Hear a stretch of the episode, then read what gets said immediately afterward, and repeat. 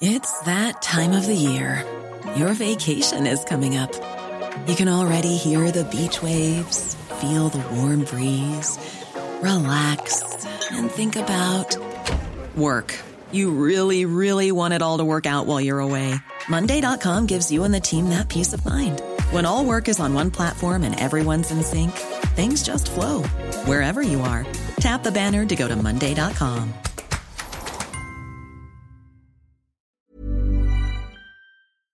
Éducation, santé, environnement. Ça fait dix ans qu'UBS, le sponsor de cet épisode de la story, s'engage dans les investissements responsables. Alors quand j'entends dire qu'il y aura un avant et un après Covid-19, je sais déjà que pour UBS, l'après se fera comme avant, en faveur de la société.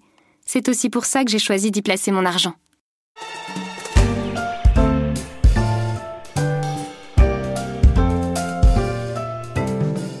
L'un des premiers de son camp à rejoindre Emmanuel Macron au soir du 7 mai, après avoir été le premier à prendre ses distances avec François Fillon, englué dans le Pénélope Gate en pleine campagne présidentielle. Bruno Le Maire y a gagné le poste de ministre de l'économie et des finances, mais à 50 ans, BLM ne s'affirme pas seulement comme un poids lourd discret de la Macronie, c'est aussi un homme au double visage où l'écrivain n'est jamais loin du politique. Je suis Pierrick Fay, vous écoutez La Story, le podcast d'actualité des échos, et je vous propose avec Elsa Fresnay de découvrir un ministre à double facette. Le président de la République a nommé M. Bruno Le Maire, ministre de l'économie. Le 17 mai 2017, Alexis Collère, secrétaire d'État de l'Élysée, annonce la composition du nouveau gouvernement d'Édouard Philippe. Le nom de Bruno Le Maire sort en neuvième position. Bercy lui appartient. Enfin, si l'on en croit les commentaires faits le même jour sur BFM TV. Une figure emblématique de la droite, candidat à l'élection présidentielle, candidat à la primaire, ministre de l'Agriculture de Nicolas Sarkozy, dont on rappelait tout à l'heure d'ailleurs que l'ancien président de la République, Nicolas Sarkozy, lui avait promis les yeux dans les yeux, selon l'expression consacrée, qu'il serait euh, ministre de l'économie. Finalement, euh, euh, cette promesse est tenue, non pas par Nicolas Sarkozy lui-même, mais par le nouveau président de la République. L'Élysée s'est éloigné, ce sera donc Bercy, qu'il occupe maintenant depuis plus de deux ans. Elsa Fresnay lui consacre cette semaine un portrait dans les éco week Elsa, ce n'est pas le portrait que l'on peut attendre d'un homme politique de premier plan. C'est pas un portrait bilan. Et euh, c'est un portrait un peu spécial parce que ce qui m'a toujours frappé chez Bruno Le Maire, c'est la différence euh, incommensurable qui existait entre l'image qu'il donne de lui-même à la télé et euh, ce qu'il peut être quand on discute avec lui. Et aussi l'énorme différence entre euh, le ministre accaparé euh, sérieux, droit dans ses bottes, parfois un peu grandiloquent, et l'écrivain sensible qui avoue ses faiblesses. voilà. Et donc, je me suis dit que c'était une facette intéressante à explorer. Et ce qui m'intéressait évidemment, c'était de voir comment ces différentes facettes interagissaient entre elles et éventuellement ce que ça pouvait produire sur son activité de ministre. Donc ministre, d'abord École nationale d'administration, cabinet ministériel, directeur de cabinet du Premier ministre Dominique de Villepin en 2006, député depuis 2007, ministre en 2008. C'est tout de même un parcours euh, très classique. Oui, c'est un parcours d'excellence très classique, euh, pas très étonnant parce que Bruno Le Maire euh, a grandi dans la haute société du 16e arrondissement. Euh, son originalité quand il est étudiant, c'est de faire normal sup, alors que ses parents sont plutôt dirigés vers le monde des affaires. Mais à part ça, il est totalement quand il débarque euh, au Quai d'Orsay et qu'il commence à travailler comme conseiller technique pour Dominique de Villepin, il est euh, totalement le produit euh, de son milieu et de l'élite républicaine. On l'imagine pas très drôle quand on le voit. Effectivement. Au, départ, vous savez, donc quand on est journaliste politique, on côtoie les gens de, depuis longtemps. ça vient progressivement.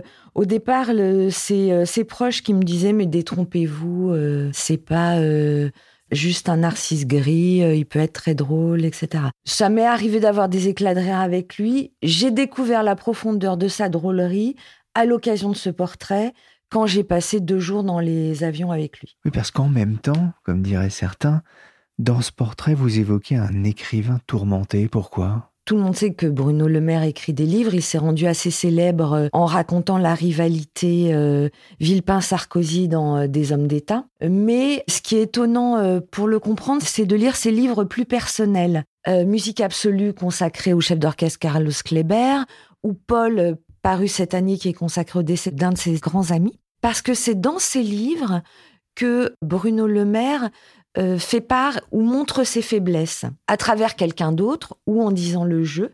Mais par exemple, j'ai remarqué que dans ses livres personnels, il dit assez fréquemment qu'il pleure. C'est assez rare pour un homme politique et c'est parfois assez rare pour un homme. Et donc, évidemment, je lui ai posé la question et il me dit, mais euh, c'est pas courageux de refouler ses émotions. Entre parenthèses, ça vaut son pesant d'or si on imagine l'image que Bruno Le Maire donne de lui-même à la télé, à savoir le techno cadenassé quand même. Hein. Et puis je creuse un peu et puis il me dit, mais si on pleure plus, c'est qu'on n'est plus un être humain. Voilà. Et donc, euh, à force de creuser quand même euh, ces différents aspects, euh, sa part de folie intérieure aussi, j'en suis arrivée à, une conclusion qui l'a fait rire d'ailleurs. C'est que bon, tout le monde est un peu polysémique. Tout le monde a différentes facettes de sa personnalité. Les personnalités d'un bloc sont quand même très rares. Ce qui est frappant avec lui, c'est que les différentes facettes de sa personnalité vivent totalement indépendamment et sont parfois antinomiques. Donc au bout d'un moment, au bout de deux jours de trajet en avion et au bout de quatre heures de discussion, à un moment, je lui dis euh, Oui, mais bon, de toute façon, vous êtes plusieurs dans votre tête. Il sursaute, il regarde son conseiller politique qui est assis dans l'avion à côté de lui, et ils éclatent de rire. Et pas un ne pense à démentir. En fait, bon, voilà, c'est un peu ma clé d'entrée dans ce portrait de Bruno Le Maire. Ils sont plusieurs dans sa tête. Il a tenté à un moment désespérément que l'un irrigue l'autre, euh, que dans la primaire de la droite, notamment quand il se présentait, euh, la sensibilité de l'écrivain apparaisse un peu plus, la drôlerie de l'homme apparaisse un peu plus. Il n'y est pas arrivé.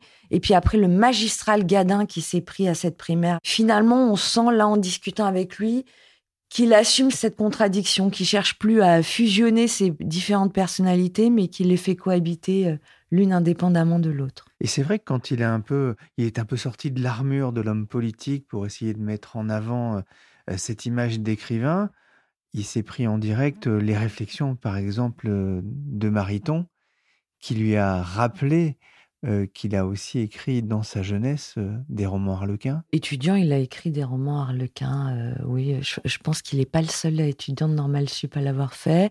il trouvait ça marrant. Ça révèle, une, ça révèle aussi une autre facette de lui, c'est assez drôle. D'un côté, c'est un grand romantique, et de l'autre, dans ses romans personnels, il y a toujours un petit passage, une allusion ou une référence érotique. Voilà. Et là, je lui, je lui dis ça comme ça, il me dit, mais j'aime la vie, le sexe en fait partie, voilà. Jour de pouvoir, musique absolue, Paul, à nos enfants, tous ces livres sont édités chez Gallimard. Qu'est-ce que ça représente pour lui? Être édité dans la collection blanche de Gallimard, quelle fierté c'était. Je me rappelle d'un déjeuner avec des journalistes politiques où ils nous le faisaient remarquer en disant la collection blanche. Bon, maintenant, il théorise le truc parce que c'est toujours un peu comme ça avec Bruno Le Maire. Il y a le, il y a le mouvement, l'instinct, la fierté, puis après, il, il, théorise. Et en gros, il dit, moi, j'ai deux vies, une vie d'homme politique et une euh, vie d'écrivain. Je ne suis pas un homme politique qui écrit.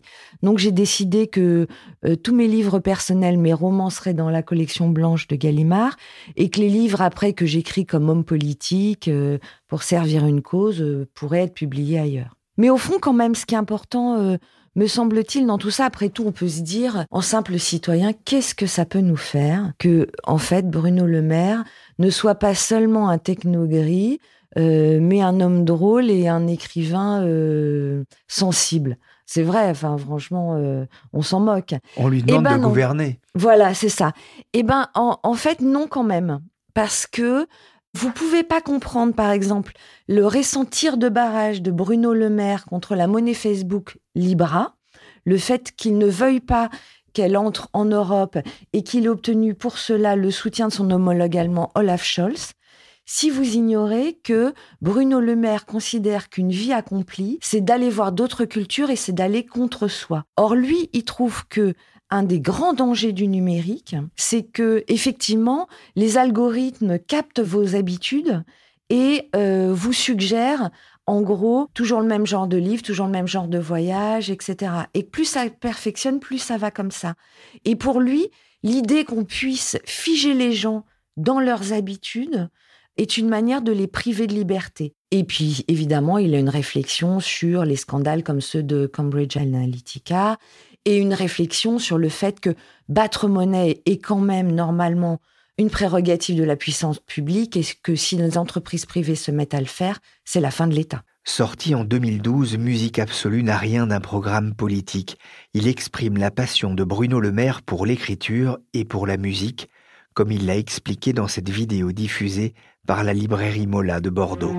C'est d'abord l'histoire d'un musicien, d'un chef d'orchestre que peu de monde connaît, qui s'appelle Carlos Kleiber, et qui a été à mes yeux un des plus grands chefs d'orchestre de la deuxième partie euh, du XXe siècle, et qui avait une façon de diriger extraordinairement exigeante, une conception de la musique extraordinairement exigeante. J'ai lu d'ailleurs une critique de son livre Musique absolue dans Le Point en 2014. Servi par une écriture pleine de grâce, le résultat est époustouflant, à tel point que l'on se dit que s'il n'avait pas été homme politique, Bruno Le Maire aurait pu, aurait dû être écrivain peut-être le seul dans ce gouvernement. C'est un beau compliment, mais qui peut desservir en politique. Avec le jugement d'un grand patron sur les programmes économiques des concurrents des républicains à la primaire, celui qui a le plus réfléchi, dit-il, c'est Fillon. Juppé aussi, mais Juppé, c'est la version rigide du chiracisme. Il appréciera. Sarkozy, personne ne sait ce qu'il va faire. Quant à Bruno Le Maire, c'est un écrivain. Bon, ben, certains vont devoir bosser un peu quand même hein, pour séduire les patrons. Et oui, encore une chance qu'ils n'écrivent pas des bandes dessinées.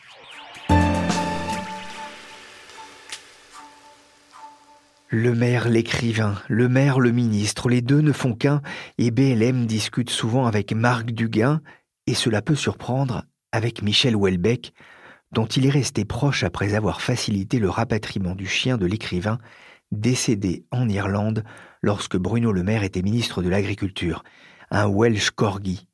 À quoi tiennent parfois les amitiés Justement, j'ai eu envie de savoir quels étaient ces héros. Alors, euh, il y a déjà les héros de son enfance, celui que lui a transmis son père, à savoir Napoléon et De Gaulle. Ensuite, euh, il, a eu un mentor, Dominique de Villepin, mais on ne peut pas considérer que c'est son héros. Dans les politiques vivants, on peut pas considérer qu'il a des héros. Ces héros, en ce moment, euh, sont plutôt des instinctifs, des musiciens ou des coureurs automobiles comme Ayrton Senna. On dit souvent qu'on est fasciné parce qu'on n'est pas tout à fait.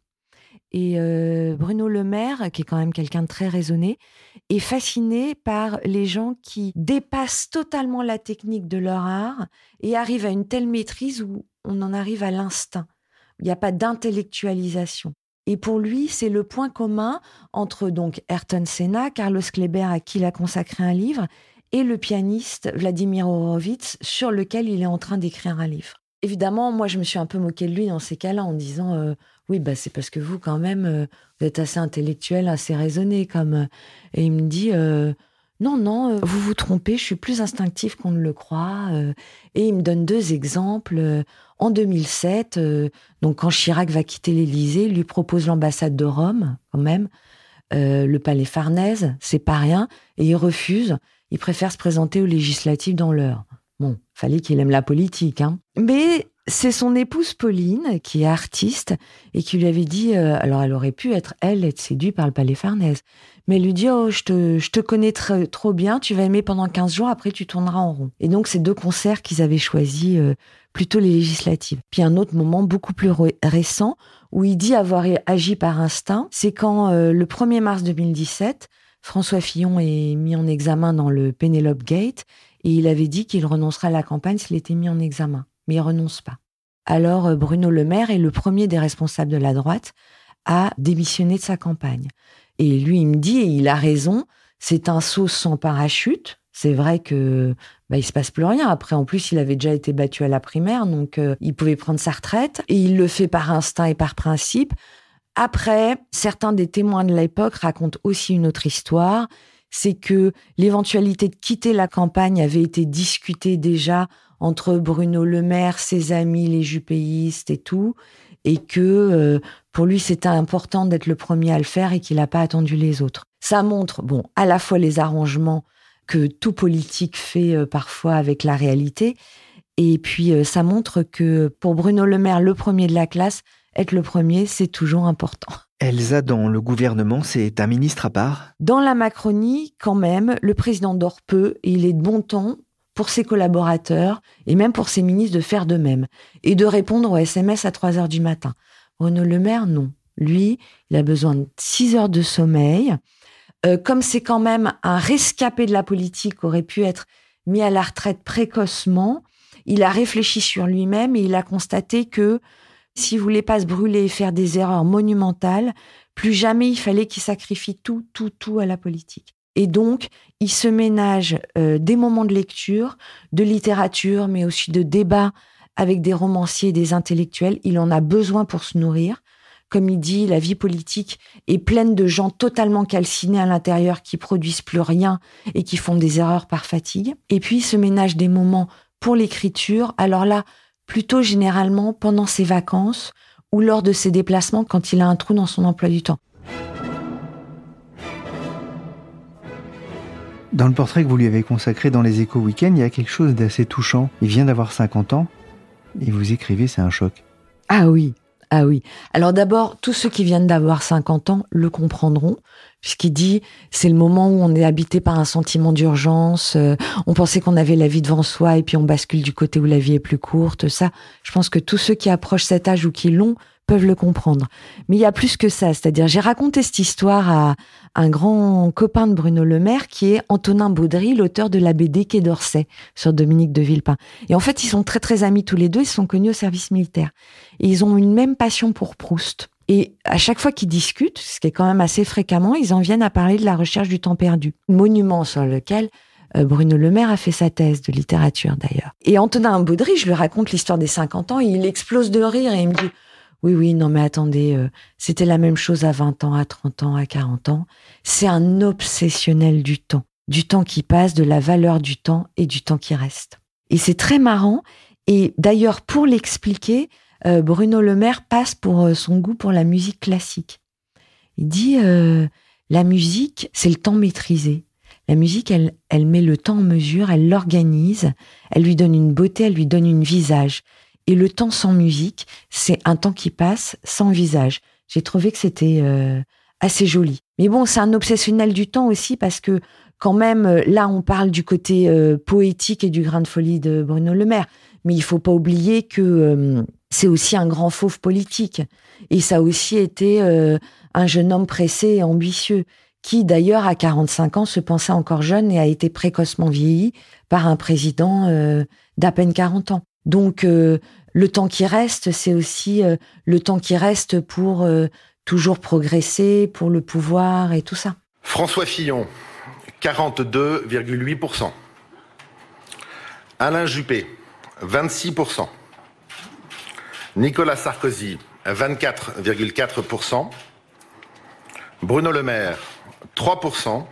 Ça veut dire qu'il se sent aussi un peu comme un, rescapé après euh, sa lourde défaite aux primaires Ah oui, tout à fait. Il a songé à abandonner la politique. Oui, oui. Et puis bon, Bruno Le Maire est quand même quelqu'un qui a un ego certain, qui à un moment a été crédité de 20% d'intention de vote dans les sondages. Quand vous finissez à 2,5%, euh, c'est assez terrible. Et puis il faut pas oublier que lui, dès 2012, il était persuadé que les sympathisants de droite et les Français ne choisiraient pas un ancien Premier ministre ou un ancien président pour les représenter, qu'il y aurait le dégagisme? Il avait théorisé, il avait donné des gages en démissionnant de la fonction publique dès 2012, et pendant longtemps, il a, été persuadé que l'objet du dégagisme des Français, ce serait lui. Mais ça n'a pas été lui, ça a été Emmanuel Macron. Il a été dans l'ombre de Dominique de Villepin, il a côtoyé euh, Nicolas Sarkozy et François Fillon. Est-ce qu'il a été marqué par euh, ses rencontres avec Jacques Chirac? Ah oui, c'est marrant. Quand il en parle, alors il faut savoir que les deux jours et demi qu'on a passé euh, à discuter, en gros que j'ai passé dans ses valises parce qu'il bossait aussi quand même, euh, se sont passés euh, deux semaines avant le décès de Jacques Chirac. Donc il en parlait évidemment de manière légère. Mais ce qui était marrant, c'était la tendresse qu'il avait pour cet homme et qui transpirait totalement. Par exemple, Il me racontait que Jacques Chirac, euh, alors que lui était directeur de cabinet de Dominique de Villepin, l'appelle un soir de Noël à 23h30. Lui, il est dans les Pyrénées avec sa famille euh, et il se dit, euh, parce qu'évidemment, on l'appelle, on lui dit, c'est l'Élysée qui lui dit, le président veut vous parler, qui fait un signe à son épouse, il pense qu'il va déjà devoir rentrer parce qu'il y a une urgence, quoi. Et pas du tout. Jacques Chirac lui parle de sa famille, de ses enfants, de la vie, tout ça. Et puis au bout de dix minutes, il dit Vous êtes avec vos enfants? Et le Bruno Le Maire dit oui. Eh bien, vous direz à vos enfants qu'ils ont un papa formidable. Et alors là, Bruno Le Maire, qui cherche beaucoup quand même à protéger sa famille, fond littéralement. Après, Jacques Chirac, euh, ça peut être des facéties, c'est-à-dire, euh, et Bruno Le Maire n'était pas du Puis raconte, il dit c'est extraordinaire. Quand il vous serrait la main, vous aviez l'impression que vous étiez la personne la plus importante du monde, et en fait, il vous avait pas reconnu. Et puis, euh, il y a aussi euh, le coup que lui a joué le président euh, en 2007. Parce que en 2007, donc, le président lui propose, je, vous l'ai raconté, l'ambassade de Rome. Il la refuse. Et puis, il discute avec Bruno Le Maire. Donc, Chirac discute avec Bruno Le Maire du poste de secrétaire général adjoint de l'ONU qui va bientôt être vacant. Alors là, Bruno Le Maire, ça l'intéresse. Vraiment. Et donc, Chirac lui dit problème, je vois Ban Ki-moon. Euh, j'imite beaucoup moins bien Chirac que Bruno Le Maire le fait. Hein. Donc, Ban Ki-moon, le secrétaire général de l'ONU, je le vois bientôt, je lui en parle. Quelques jours plus tard, Chirac rappelle le maire et lui dit J'ai eu Ban, l'affaire est dans le sac. Bruno Le Maire, ça y est, il s'y voit déjà New York, le siège de l'ONU et tout. Mais bon, il commence à être fébrile et tout ça. Il appelle quand même la cellule diplo de l'Élysée et il dit voilà, je crois que le président m'a dit. Et là, le conseiller diplo Jacques Chirac lui dit bon, écoute, je vais te dire la vérité, le président n'en a même pas parlé à Ban Ki-moon. Et là, il me dit je peux même pas lui en vouloir, il était trop attachant. En fait, pour moi, Bruno Le Maire, c'est un homme politique à l'ancienne. Pas à l'ancienne façon euh, Sarkozy ou Hollande, mais à l'ancienne si on remonte plusieurs générations en arrière. Un peu comme euh, sous la Troisième ou la Quatrième République, ces hommes politiques euh, lettrés qui cultivaient leurs plumes et qui essayaient de penser la société et le monde, en fait, qui essayaient d'avoir une pensée globale. Alors bon, s'agissant de Bruno Le Maire, il y a quand même une question qui demeure. Soit ces différentes personnalités produisent un émiettement de sa pensée, euh, soit elles s'enrichissent les unes les autres. Et on n'a pas encore tout à fait la réponse. Merci Elsa Fresnay des Échos, un portrait à lire dans les Échos Week-end. La story, le podcast d'actualité des échos, s'est terminé pour aujourd'hui. L'émission a été réalisée par Adèle Itel et Nicolas Jean, chargé de production et d'édition Michel Varnet. Vous pouvez retrouver nos émissions précédentes sur toutes les applications de téléchargement et de streaming. Pour l'actualité en temps réel, c'est sur leséchos.fr. Planning for your next trip? Elevate your travel style with Quince. Quince has all the jet setting essentials you'll want for your next getaway, like European linen, premium luggage options, buttery soft Italian leather bags, and so much more. And is all priced at 50 to 80% less than similar brands. Plus, Quince only works with factories that use safe and ethical manufacturing practices. Pack your bags with high-quality essentials you'll be wearing for vacations to come with Quince. Go to quince.com/pack for free shipping and 365-day returns. Support for this podcast and the following message come from Corient. Corient provides wealth management services centered around you. They focus on exceeding your expectations and simplifying your life. Corient has been helping high achievers just like you enjoy their lives more fully, preserve their wealth, and provide for the people, causes, and communities they care about. As one of the largest integrated fee only registered investment advisors in the U.S., Corient has deeply experienced teams in 23 strategic locations. Corient has extensive knowledge spanning the full spectrum of planning, investing, lending, and money management disciplines. Leverage Corient's exclusive network of experts to craft custom solutions designed to help you reach your financial goals, no matter how complex they may be. Real wealth requires real solutions. For more information, connect with a wealth advisor today at corient.com. That's C O R I E N T.com. Corient.com.